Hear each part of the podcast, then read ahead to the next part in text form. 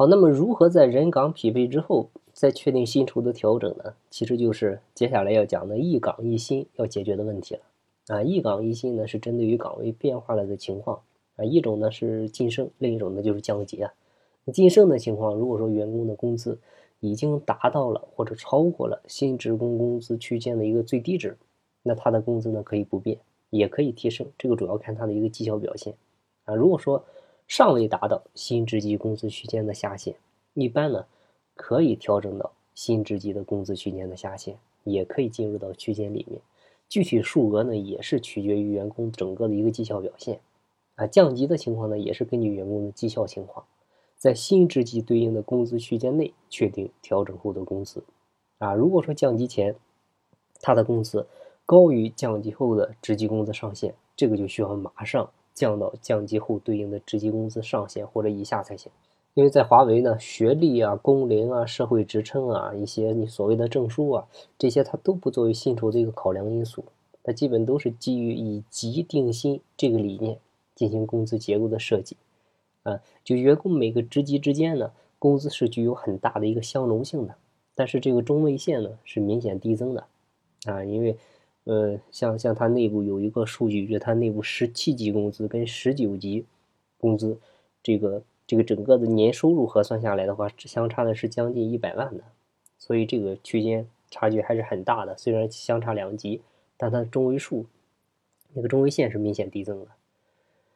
呃，那以级定薪的基础呢，我们讲是以岗定级。啊，职位职级的定义呢，本来是任职资格的一个内容。嗯，为了便于理解呢，提前做一个简单介绍，就是通过职位分析跟职位评估方法，对不同的类别、不同的层级的职位呢进行。称种，啊，这样呢能建立一些规范的、有序的、覆盖完整的那个各类啊、各层的职位的职级体系。这个就是以岗定级的一个前提，也是各领域进行价值分配横向比较的一个依据。啊，像像关于这一点呢，我们可以再了解。你比如华为的，它它由高到低，比如到二十二级是针对于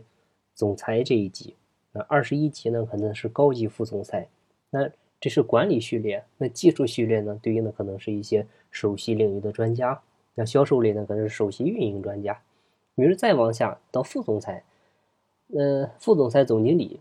到这一级呢，可能技术类对应的是资深主任工程师。那销售类呢，可能是资深的销售经理。那再往下，你到总监这一层，那对应的呢，技术类可能是主任工程师，销售类呢，可能是。高级销售经理，啊，还有一些后续，如果我们有它一些支撑类的岗位，你比如一些主任专员啊，它就是不同的序列都对应着不同的一个职级薪资，它是可以交叉可以匹配的。那华为的职级职位的一个分布呢，呃，会显得很复杂一些，嗯，但是呢，只要我们把这个搭建好之后，前期可能复杂，但后续对于你企业管理啊，包括针对于不同的岗位、不同的人，给他定薪资的时候就会非常的轻松，因为我们这一套系统已经很成熟了。啊，你像华为研发体系，职位层级它分为普通研发，啊，像还有一些开发代表、一些总监，啊，它这些不同职级、不同岗位你怎么给他定呢？不同部门呢，就是你人力资源部的这个 HRD，或者你销售部门的这个总监，啊，还有你一些市场运营的一个总监。他们的话，他们的怎么去给他定不同的一个薪资？薪资又高又低，怎么去给他定？其实都可以通过这个这个序列表去给他进行一个设计啊。当然最难的就是确定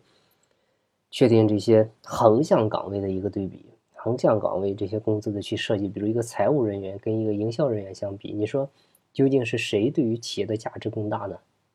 所以针对于这个的话，各个企业都会存在不同的解读，都会有不同的理解。呃，所以呢，我们也也也也没有一些具体的可参考性的一些东西，都要根据你公司的实际情况去做。如果你公司是重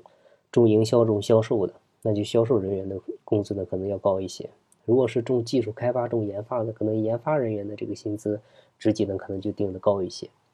呃，所以呢，都是根据公司实际情况去设计。嗯，在这里呢，也也也也不给大家具体建议了，因为也不具备一个普遍的。参考性，那也就不再展开给大家来分析了。嗯，我们具体应用的时候还要根据企业自身的情况去做一个灵活的设计。